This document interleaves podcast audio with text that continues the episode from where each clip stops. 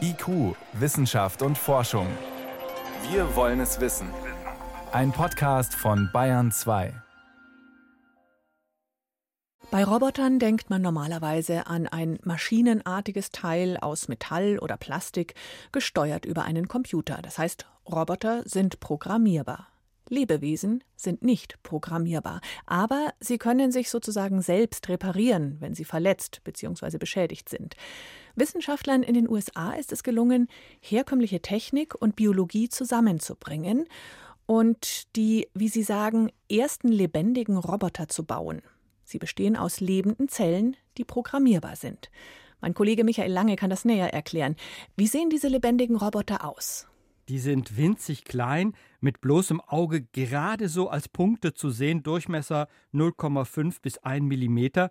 Xenobots werden die von den Wissenschaftlern bezeichnet. Und wenn man die sich unter dem Mikroskop anschaut, dann sehen die aus wie Gummibärchen mit so kleinen hm. Beinchen. Und diese Beinchen, wenn die den Boden berühren, dann können sich diese winzigen Gummibärchen über Oberflächen ganz langsam bewegen. Wenn sie auf dem Rücken liegen, können sie sich nicht bewegen. Mhm. Aber wenn sie mit diesen kleinen Beinchen vorankriechen, dann ist da tatsächlich eine Bewegung. Und deshalb werden sie Roboter genannt oder Xenobots. Und wie haben die Wissenschaftler sowas, ja, sagt man, gezüchtet, hergestellt, erschaffen? Ja, sie haben es eigentlich zusammengebaut aus verschiedenen Zellen insgesamt 500 bis 1000 Zellen, also sogar so ein kleiner Roboter hat so viele Zellen. Die Zellen stammen vom afrikanischen Krallenfrosch und aus dessen Embryo. Der Embryo ist nur so eine Kugel und dann nehmen die Forscher die Zellen heraus, die meisten aus der Hülle dieses Embryos, die werden später zu Hautzellen und diese Zellen sind dafür verantwortlich, dass sich dieser kleine Roboter auch immer wieder reparieren kann und dann noch andere Zellen, die stammen aus dem Herzen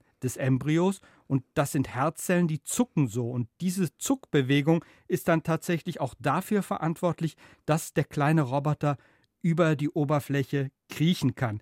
Und das Entscheidende ist, wie diese Zellen zusammengesetzt werden. Das geschieht mit so einer kleinen Pinzette, das kann man in einem YouTube-Video nachschauen. Und wie die Zellen zusammengesetzt werden, das haben nicht die Wissenschaftler entschieden, das haben sie sich von einem Supercomputer ausrechnen lassen. Jetzt sind diese winzigen Roboter kleiner als ein Stecknadelkopf. Was sollen die irgendwann tun können? Ja, die sollen sich bewegen und die sollen sich gezielt, programmierbar bewegen.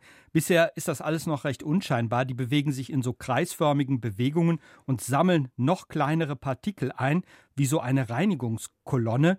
Und die Wissenschaftler stellen sich vor, dass sie in Zukunft auch Mikroplastik im Wasser aufsammeln können oder störende radioaktive Partikel oder auch im Menschen drin, zum Beispiel Ablagerungen in Blutgefäßen, die mhm. könnten diese kleinen Roboter ja zusammenkehren und dann wegtransportieren. Denn es gibt noch so eine erweiterte Version, die funktioniert auch als Transporter und die wollen die Wissenschaftler jetzt weiterentwickeln zu einem Medikamententransporter, der Medikamente direkt an den Krankheitsherd bringt. Sowas kennt man in der Entwicklung zumindest auch von sogenannten Nanorobotern, also herkömmliche winzige Roboter. Da wird ja auch schon lange dran geforscht. Was wären jetzt die Vorteile dieser lebendigen Xenobots?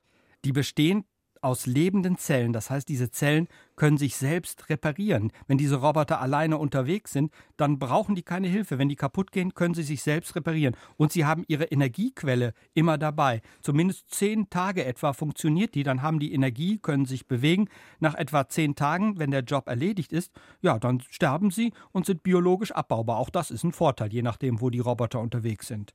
Und ist dieses Forschungsergebnis, diese lebendigen Roboter, tatsächlich eine Premiere? Es wurden doch schon früher technische und biologische Fähigkeiten miteinander verknüpft. Ja, das wird immer wieder gemacht. Es werden immer wieder tierische Gewebe mit technischen Apparaten zusammengebracht. Es wurden sogar schon Steuerungseinrichtungen auf die Köpfe von Insekten gesetzt, sodass sich Käfer fernsteuern lassen.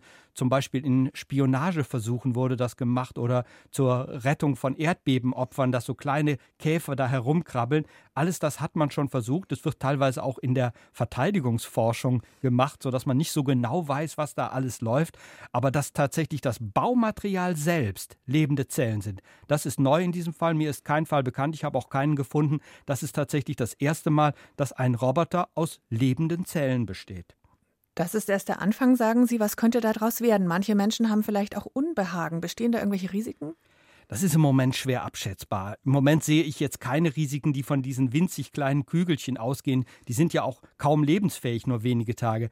Aber wenn die größer werden, wenn die sich selbst fortpflanzen können zum Beispiel, das ist ein ganz wichtiger Faktor, dann ist das natürlich nicht berechenbar. Und wenn da Technik und Biologie zusammenkommen, dann weiß man einfach nicht, was passiert. Also man muss schon ganz genau hinschauen in diesem Bereich der Forschung.